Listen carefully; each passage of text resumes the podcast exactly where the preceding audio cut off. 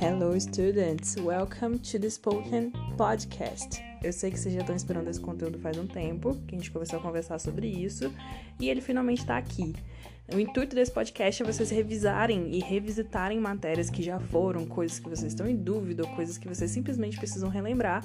Esse é um conteúdo fácil, rápido, para vocês poderem fazer a qualquer momento, fazendo qualquer atividade diária. Então ele vai estar aqui gravado e a gente vai revisitar várias matérias do livro. Começando hoje pelos conteúdos primários dos livros, né? O conteúdo do capítulo 1, 2 e 3, que a gente reviu estruturas do presente vocês bem se lembram, eu espero, que a gente viu na primeira aula o verb to be. Na segunda aula a gente viu o simple present, que a gente conhece como do e does, e na terceira aula a gente viu sobre o ing. Né? Essas três estruturas são muito densas, como três primeiras aulas de um livro, e eu sei que vocês já esqueceram um monte de coisa ou estão na dúvida, então essa aula vai ser para simplificar, relembrar e depois vocês vão ter atividades sobre esses assuntos.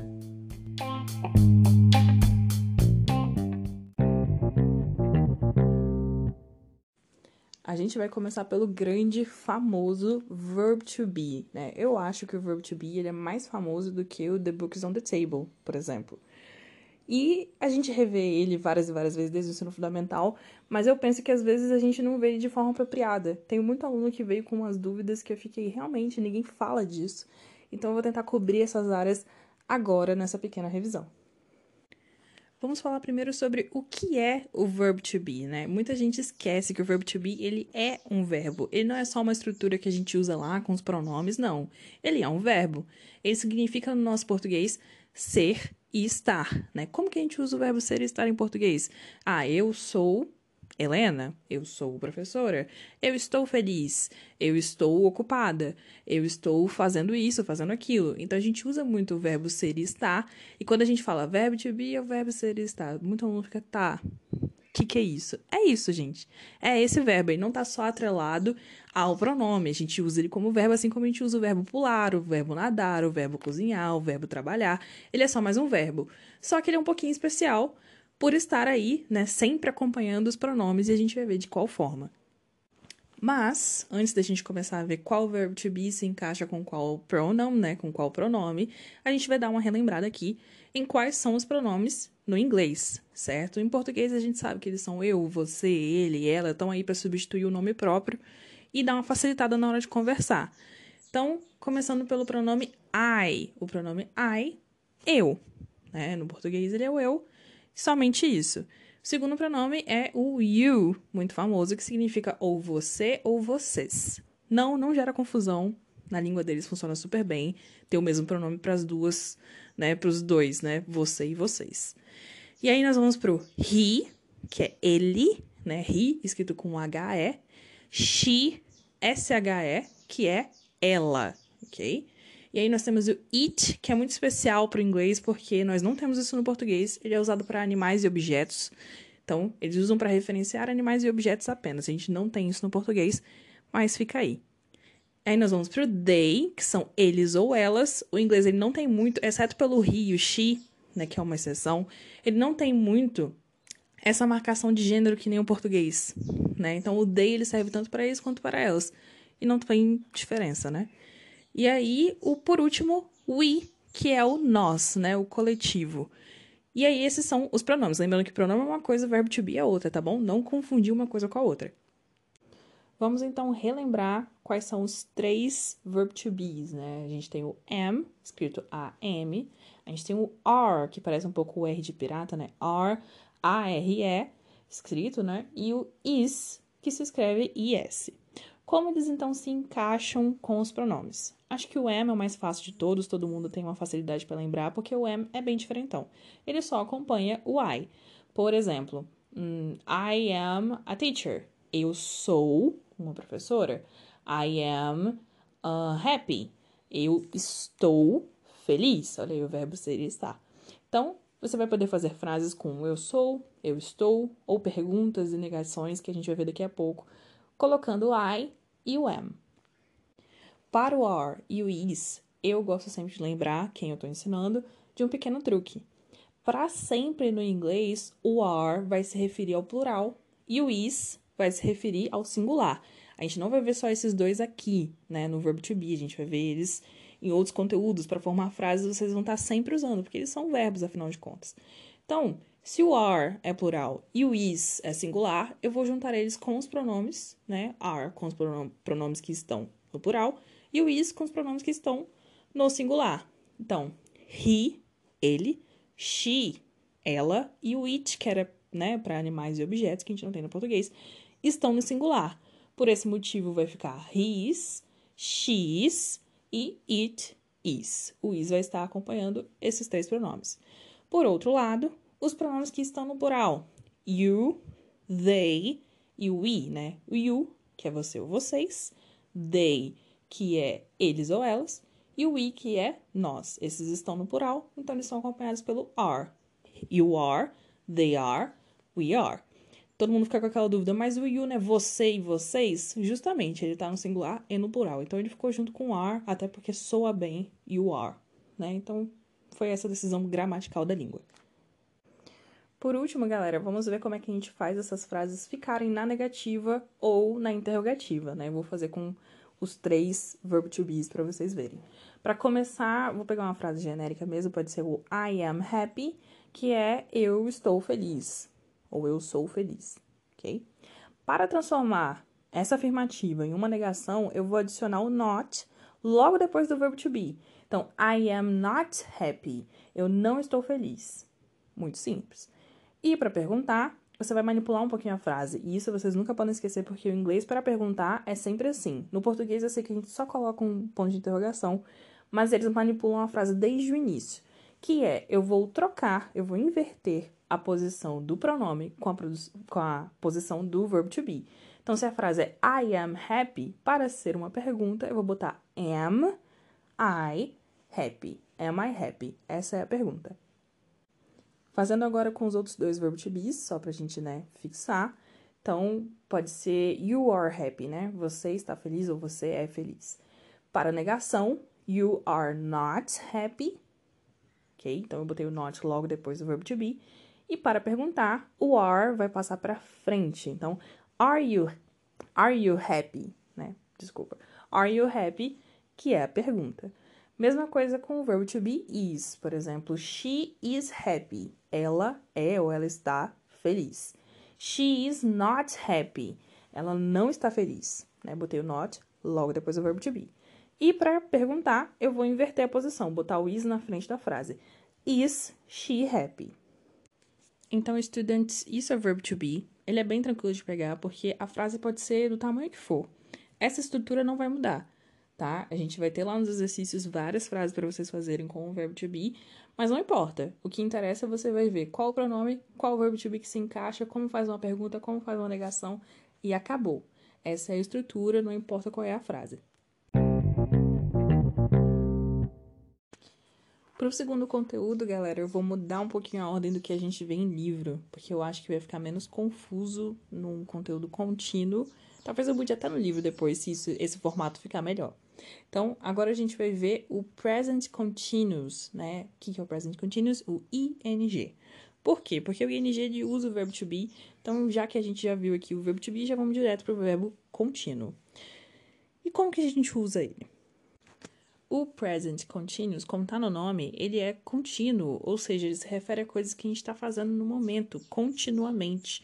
Por exemplo, nesse momento eu estou falando. Esse ando do português é o nosso contínuo, né? Eu estou falando, eu estou jogando, eu estou cozinhando, eu estou trabalhando. Enfim, esse ando ele indica que a gente está fazendo algo no momento, ou seja, continuamente. E no inglês a gente também tem uma estrutura para esse contínuo, né? Para coisas que a gente está fazendo agora ou durante o momento da fala. E essa estrutura a gente chama de ing. Por que, que a gente chama assim? Porque a gente vai adicionar no final do verbo o ing. Então, por exemplo, o cook fica cooking, o work vira working, esse som de in no finalzinho do verbo, assim, né? Working, uh, swimming, né? Nadando, uh, playing, jogando ou tocando, enfim. Playing significa várias coisas. E talvez drinking, né? Que é bebendo, ou são todos os verbos que você vai pegar, vai encaixar o ing. A gente viu alguns formatos, né? Umas regrinhas de como encaixar o ing na aula. Não me importa muito porque o som da fala é o mesmo. Você vai botar esse in no finalzinho do verbo, pronto. Você já tá com um verbo aí do presente contínuo. Tá bom, talvez eu tenha me antecipado um pouco. Eu falei um monte aqui, mas afinal de contas eu não falei do real. Como é que eu monto uma frase, então, usando o presente contínuo? Como é que é a gramática desse negócio? Muito simples. A primeira parte você já aprendeu, que é o pronome o verb to be. Você acabou de ver. Daí você vai encaixar o verbo com o formato do ing, né? O formato do ing. Por exemplo, a frase ele está cozinhando, né? Ele, he, está is, né? O verbo to be do he, he is. Cozinhar é o verbo cook. Então, eu vou botar o cook com o ing no final. He is cooking. Ele está cozinhando. Entenderam? É bem simples. Serve para qualquer ato que você esteja realizando continuamente ali no momento. Uh, they are. They are. They are drinking. They are drinking. Eles estão bebendo.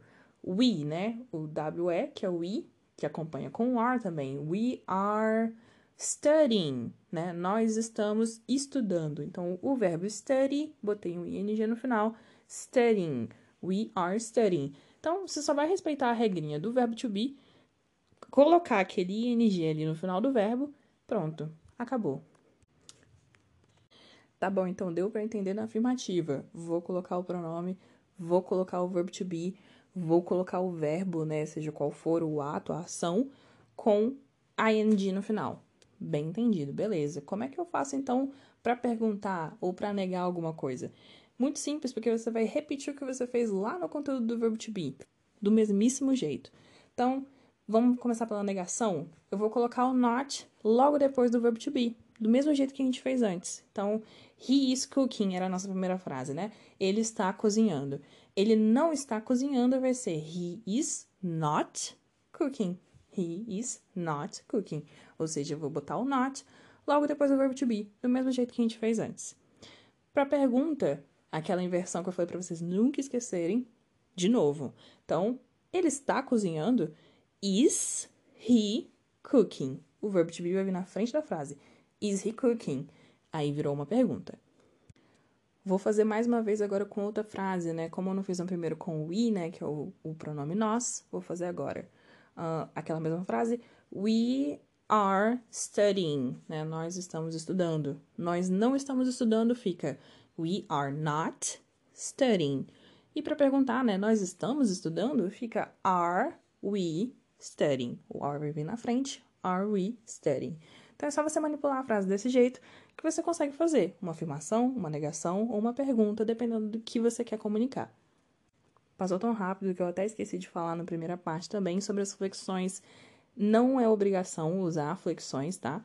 É uma coisa que você vai ouvir, então você vai ser obrigado a saber para entender, mas para falar não. E o que são as flexões? Quando você junta ali o verbo to be com outras coisas, né? Enfim, não só o verbo to be, mas você dá uma contraída, né? São as contrações na frase porque o inglês ele já é rápido, ele quer ser mais eficiente ainda. Então, por exemplo, o is not, você pode falar isn't. O are not, você pode falar aren't. E o am realmente não junta, né? Você também pode juntar o verbo to be com o pronome. Então, he is pode ser his. She is pode ser she's. Então, você vai contraindo com o que te agradar mais, né? We are fica we're. Pra falar, às vezes, é muito esquisito, né? Com certeza vocês vão ouvir por aí. Não tem escapatória. Mas não obrigo ninguém a falar, nem a escrever. Eu não uso contrações, acho, né? Às vezes para falar é meio complicado, ainda mais quando o aluno tá tentando te entender. Mas é inevitável, galera. Vocês vão ver em filme, vocês vão ver em situações da vida. Então se acostumem a ouvir essas contrações. Eu sei o que vocês estão pensando. Eu sei bem. Sim, esse é o terceiro segmento e esse é o segmento que a gente vai ver o Simple Present.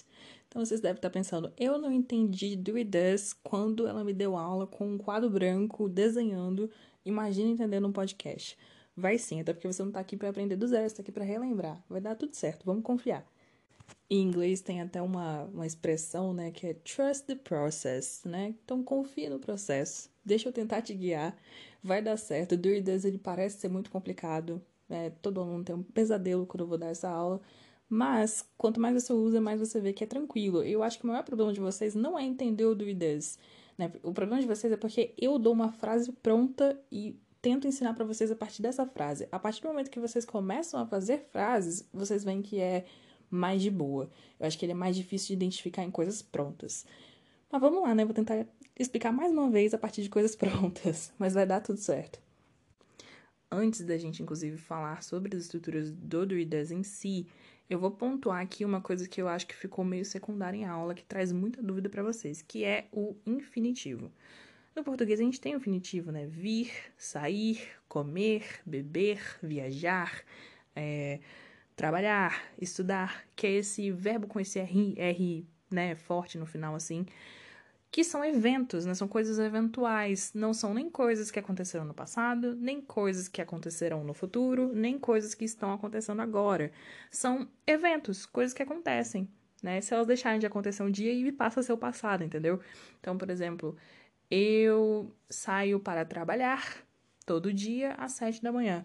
Então, isso é uma coisa que eu faço no presente, não estou fazendo agora, não fiz no passado, não vou fazer no futuro. É uma coisa que eu faço no presente mas que é um evento, é eventual. No inglês a gente também tem um infinitivo. E o que é o infinitivo? Lembra quando eu apresento o verbo para vocês com to na frente? To drink, to jump, to work, to eat, to study. Esse to na frente é o infinitivo do inglês, por isso que ele vem com esse to, ok? E é nesse formato que a gente vai usar o verbo com o do e does. Por isso que eu falo que são é, evento do presente, né? Mas não está acontecendo agora, mas ele acontece, né? Por exemplo, chove, bebe, sai, enfim. São eventos do presente que não estão acontecendo agora. Para encaixar esses verbos no, na estrutura do it does, a gente vai retirar o to, porque não tem necessidade, o do it does já indicam, né, que está no, no presente simples, então não precisa deixar o to. A gente vai retirar o to e vai colocar esses verbos de uma forma pura, sem ing ou sem passado, sem futuro, nada. É, é, o verbo da forma pura e a gente vai encaixar na estrutura do it does, que vão significar coisas que acontecem num tempo presente. Não significa que estão acontecendo agora, mas elas acontecem. Né? São eventos, coisas que você faz de vez em quando, coisas que estão presentes na sua vida, só não estão agora. Talvez um exemplo que ajude vocês a visualizar isso de presente que não está acontecendo agora é, por exemplo, vamos dizer que eu tenho um cachorrinho, ok? Esse cachorrinho eu saio para passear com ele todos os dias. Então, eu passeio com o meu cachorro todos os dias à tarde. Vamos dizer essa frase. Se acontecesse do meu cachorrinho morrer, por exemplo, né, eu vou passar a falar frases no passado sobre ele. Né? Eu saía para passear com o meu cachorro todos os dias à tarde. Já não faço mais porque eu já não tenho mais esse cachorro. E vamos dizer que eu fosse uma criança que vai ganhar um cachorro. Aí eu vou falar, nossa, quando eu tiver um cachorro, eu vou sair com ele todos os dias à tarde. Então, quando eu falo que é o presente, é isso. É um evento que está presente. Eu saio com esse cachorro todos os dias à tarde. Eu não estou saindo agora, mas é um evento do meu presente. Eu saio com ele de vez em quando. Tentem pensar no Druidas dessa forma. Mas vamos lá, né, galera? Já enrolei pra caramba pra dar a estrutura. Vamos lá. Vamos primeiro dividir a gente usa o do com os mesmos pronomes que usam o verbo to be are, né? O am, né? Então a gente vai usar o do com os pronomes I, you, they e we. Esses a gente vai usar com o do. Como does, a gente vai usar os pronomes que usam o verbo to be is. Então a gente vai usar o does com he, she, it. Guardem isso. Isso é extremamente importante. Segundo detalhe muito importante do do e does: nem o do nem o does vão aparecer na sua frase se ela estiver na afirmativa. Ele fica escondidinho na frase. Então, se vocês forem fazer frase e tiver lá uma afirmativa, você está procurando, meu Deus, não tem nem verbo to be, nem do e does. Essa frase é o que, afinal de contas? É presente simples, é porque o do e does ele fica escondido na frase, ele não aparece na afirmativa. Ele só vai aparecer na interrogativa e na negativa. E agora eu vou explicar para vocês como gramaticalmente, a gente monta uma frase. Para dar o exemplo, eu vou usar a frase uh, eu trabalho todo dia. Então, eu vou botar o eu, que a gente já conhece, I. Trabalho. Você só vai pegar puramente o verbo work e colocar na frase I work. Não tem nem, nem verbo to be, você não faz nada com o verbo, não bota ing nada. Você vai botar o I work e o todo dia. Every day. I work every day. Essa é uma frase que tá no presente simples, na afirmativa, e o do, ele não aparece. Lembra disso? Então, I work every day. Eu trabalho todo dia. Para o does agora, eu vou pegar o exemplo do she. Então, eu vou botar o she, eu vou botar o verbo work e eu vou botar o everyday. A única diferença entre do e does é porque eu vou botar um Szinho no final do, da palavra work. Então, she works every day. Aí o do, o does, ele aparece nessa diferença, né, do S no final do verbo. She works every day. Igualzinho do, o does não aparece, mas aí você tem que lembrar de colocar esse, entre aspas, plural, mas não é um plural, é só um S mesmo. Nessa prática eu posso fazer frase com qualquer coisa, tá? Com qualquer pronome. Então, por exemplo, eles uh, bebem muito. They, pronome they, drink, que é o verbo, a lot, que é o muito. They drink a lot. Não acontece nada com o verbo e o do não aparece. Mesma frase agora com he, né? Ele bebe muito. He drinks a lot. Então, você só vai pegar essa estrutura e vai colocar qualquer informação ou qualquer verbo. Pronto. Você já tem afirmativo usando do e des. Daqui pra frente é moleza, tá? Então, vamos pegar aquela mesma frase I work every day. Se eu quisesse falar eu não trabalho todo dia, eu vou botar o um not. E agora sim, o do vai aparecer na frase. Então, fica I, o do, meio que ali no lugar onde ficava o verbo to be. I do not, logo depois do do vai vir o not. I do not work every day. Mesma coisa para o does. Então, she does not work every day. Só vou adicionar o do e o does na frase, vou botar um not logo depois deles. Agora, essas contrações são muito famosas. Provavelmente todo mundo fala don't ao invés de do not. E o doesn't é menos famoso, mas também é muito usado. Então, você também pode falar essa frase da seguinte forma: I don't work every day. She doesn't work every day. Então, se você quiser escolher usar a contração, pelo menos de ouvido você tem que saber elas. Perguntar, né, galera? Vocês já estão sabendo. Eu vou inverter a ordem da frase. Então a frase era I work every day. Agora eu vou botar o do na frente da frase. O do que estava invisível, vou colocar na frente. Do I work every day? Eu trabalho todo dia. Mesma coisa com she agora, né? Fica she works every day. O S vai sair da frase ali, né? No works, vai ficar work mesmo. E eu vou botar o does na frente da frase. Does she work every day? Ela trabalha todo dia? Pronto, ficou uma pergunta. Então eu vou jogar o do e does que nem apareciam para frente da frase. Esse é o método para qualquer frase, né? Tipo aquela outra que eu formei, né? Eles bebem muito. They drink a lot. Eu posso colocar uma pergunta, né? Eles bebem muito? Aí o do vai aparecer na frente. Do they drink a lot? Eles bebem muito. Para o he, né? Por exemplo, para usar o does. Does he drink a lot? Ele bebe muito.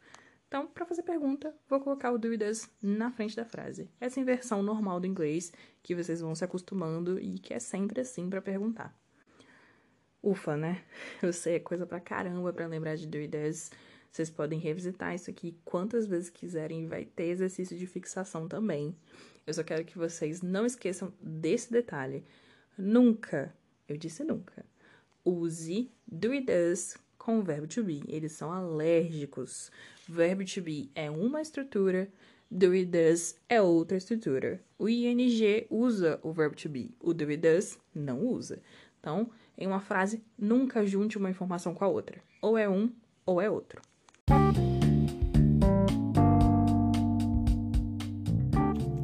Finalmente acabaram as enxurradas de informação desse episódio. Gramaticalmente eu não vou passar mais nada para vocês, tá bom? Então é realmente isso, tem que revisitar, tem que fazer exercício, eu sei que é muita coisa. Inclusive, eu vou propor agora para vocês um pequeno exercício. Primeiramente, eu vou dar frases em português, depois eu vou dar um tempinho, né, um intervalozinho entre essas frases, onde vocês vão tentar traduzir, transformar essa frase para o inglês, ok? Vocês podem pausar para pensar por mais tempo, não tem problema. Só fazer essa tradução. O segundo exercício vai ser o inverso. Eu vou dar uma frase em inglês, vou dar o tempo, e vocês vão tentar traduzi-la ou transformá-la para o português. Então, assim, a gente vai poder botar em prática, começar o raciocínio de vocês em entender uma frase que foi dita, dá para trabalhar o listening, dá para trabalhar, né, a compreensão de vocês, e a gente já vai colocando em prática.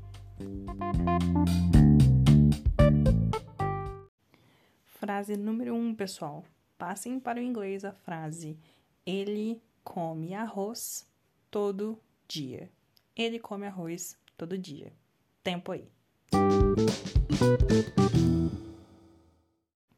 Vamos para a resposta então. A resposta para a tradução dessa frase é: He eats rice every day.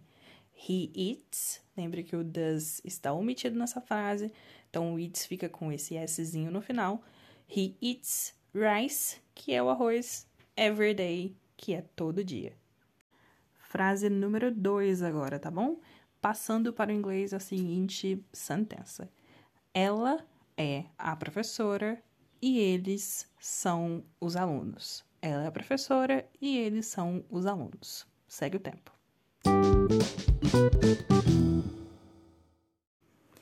A resposta então fica: She is the teacher and they are the students. É uma frase simples, só usando o verbo to be, né? Eles são, eles, ela é, né? She is the, the teacher, ela é a professora.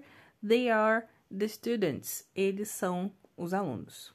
O uso do the aí para a e os, mas tudo bem se vocês não pegaram essa parte. Só o principal do verbo to be, pronome, teacher e students. Muito bem. Frase número 3 agora, muita atenção. A frase é: Eu estou lendo e ele está cozinhando. Eu estou lendo e ele está cozinhando. Vamos lá para a resposta. A resposta dessa frase que usa bastante ing é I am reading, o verbo ler, read. I am reading and he is cooking. As duas frases estão usando o ing, então elas usam o verbo to be e é só colocar esse in no final dos dois verbos, reading e cooking. I am reading and he is cooking. Vamos para a frase número 4 agora, né? Exercício número 4, traduzindo. Nós estamos trabalhando muito hoje. Nós estamos trabalhando muito hoje. Tempo. E a resposta é: We are working a lot today. We are, porque é uma frase que usa o ing. Então, we are working, botei o ing no final do verbo work. A lot, que é o um muito. Today, que é hoje. We are working a lot today. Frase número 3, ok? Então, a frase número 3 para vocês traduzirem é: Eles não gostam de vegetais. Eles não gostam de vegetais. Tempo. Resposta para a última frase de tradução do português para o inglês é: They do not like vegetables. Eles não gostam, né? Essa frase já usa o do, does, o presente simples, e o like, que é o verbo, vai ficar do jeitinho que está. O do aparece porque é uma negação, então fica they do not like vegetables. Você também pode usar a contração, né? Muito mais usada. They don't like vegetables. De toda forma, essa é a versão correta. Vamos agora fazer o processo inverso, tá bom? Vou dar uma frase em inglês e vocês vão me dizer a resposta em português. Muita atenção. Agora vamos mudar de exercício um pouco. Nesse eu vou dar a frase para vocês em inglês e vou esperar a resposta em português. E a frase número um é: They are traveling to the beach. They are traveling to the beach. Tempo. E a tradução correta para essa frase é: Eles estão viajando para a praia. They are traveling, né? Ou seja, está usando o presente contínuo, algo que está acontecendo no momento. Travel, que é viajar. Traveling, eles estão viajando para a praia. Segunda frase para o exercício. Muita atenção. It is a very big cat. It is a very big cat. Tempo.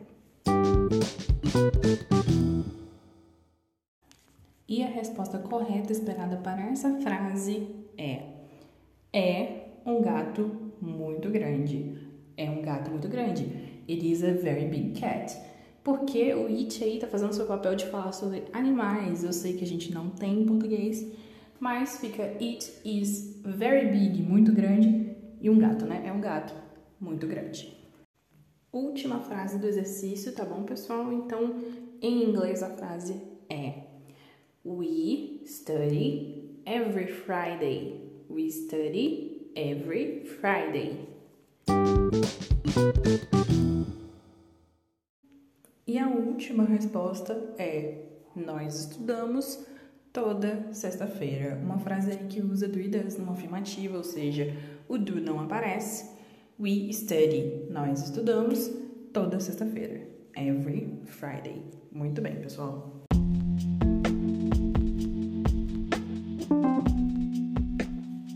isso, pessoal. Estamos chegando ao final do primeiro episódio de podcast da Escola Spoken, né? Eu espero muito que vocês tenham gostado, que esse conteúdo ajude vocês a performar melhor no inglês. Vai ter mais exercício, os alunos sabem que eu tô mandando para vocês. E eu espero muito que vocês aproveitem bastante esse conteúdo, tá bom?